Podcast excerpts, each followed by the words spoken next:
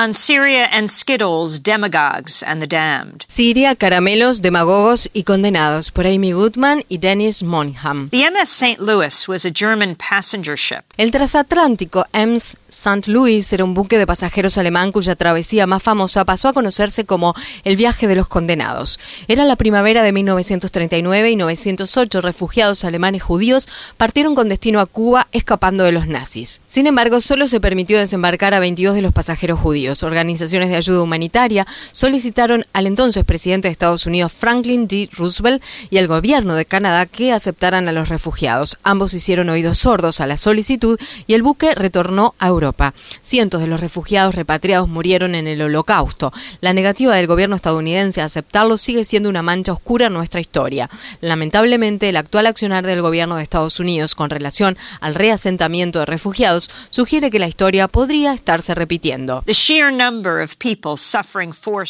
La cifra total de personas que se ven obligadas a desplazarse hoy en día es impactante. Se trata del mayor flujo de refugiados registrados desde la Segunda Guerra Mundial, según la Oficina del Alto Comisionado de Naciones Unidas para los Refugiados, ACNUR. Existen en la actualidad 65,3 millones de desplazados, por la fuerza en el mundo. A un tercio de ellos, 21,3 millones, se los considera refugiados y casi la mitad de ellos proviene de solo tres países, Somalia, Afganistán y Siria. Cinco millones de personas han huido de Siria y más de seis millones se han visto obligados a desplazarse dentro del país. Se estima que en estos cinco años de guerra civil en Siria han muerto más de 400.000 personas. Por otra parte, la destructiva guerra que se libra en Yemen ha obligado a más de 3 millones de personas a huir de sus hogares. La ACNUR prevé que 2016 será el año en que se registrarán más muertes de migrantes que intentan cruzar el mar Mediterráneo. Oxfam proporciona otra cifra estadística clave. Los seis países más ricos del mundo, Estados Unidos, China, Japón, Alemania, Francia y Reino Unido, que representan más de la mitad de la economía mundial, reciben a menos del 9% de los refugiados del mundo, mientras que países y territorios más pobres asumen la mayor parte de esa responsabilidad. Es en este contexto que Naciones Unidas convocó a la primera cumbre de alto nivel sobre refugiados esta semana durante la Asamblea General Anual de la ONU celebrada en la ciudad de Nueva York. El presidente Barack Obama mantuvo posteriormente otra cumbre sobre el mismo tema.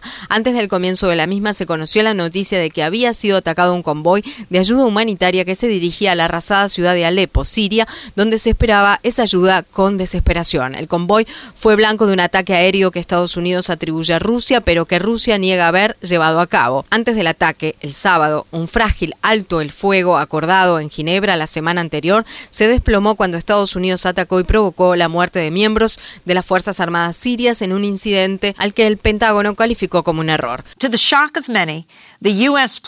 Para sorpresa de muchos, Estados Unidos jugó el rol de saboteador en Naciones Unidas y logró que se modificara el texto de una declaración no vinculante que habría prohibido expresamente la detención de menores refugiados.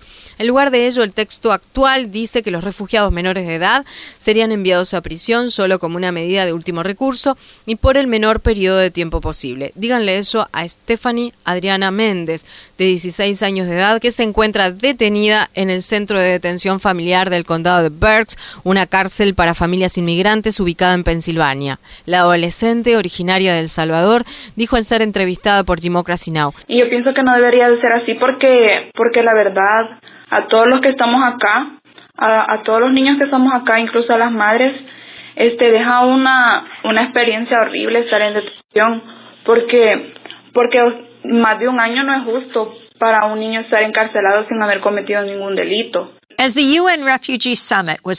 Mientras se desarrollaba la cumbre de la ONU sobre los refugiados, el hijo de Donald Trump, Donald Jr., publicó en Twitter, si tuviera un frasco lleno de caramelos Skittles y le dijera que solo tres de ellos te podrían matar, ¿tomarías un puñado?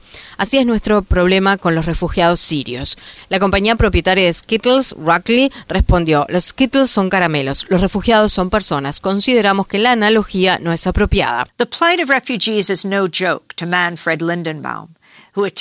El sufrimiento de los refugiados no es broma para Manfred Lindenbaum, quien asistió a la cumbre de la ONU como observador. Lindenbaum, un octogenario lleno de vida, fue refugiado cuando tenía seis años de edad. Al igual que quienes realizaron el viaje de los condenados, era un alemán judío. En 1939, él y su hermano huyeron de Polonia a Inglaterra en uno de los famosos transportes de niños días antes de la invasión nazi. Lindenbaum recordó en declaraciones para Democracy Now! Estados Unidos dijo en ese momento que no aceptaba a niños judíos. A último momento, cuando el ejército alemán estaba a punto de invadir, algunos centenares de niños abordamos un buque de guerra polaco. Y así es como mi hermano y yo llegamos a Inglaterra.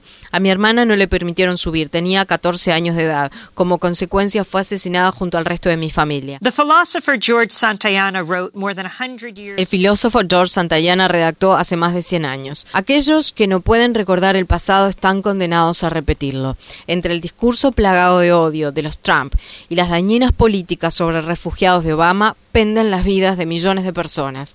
Esperemos que la razón y la compasión prevalezca ante la xenofobia y el odio.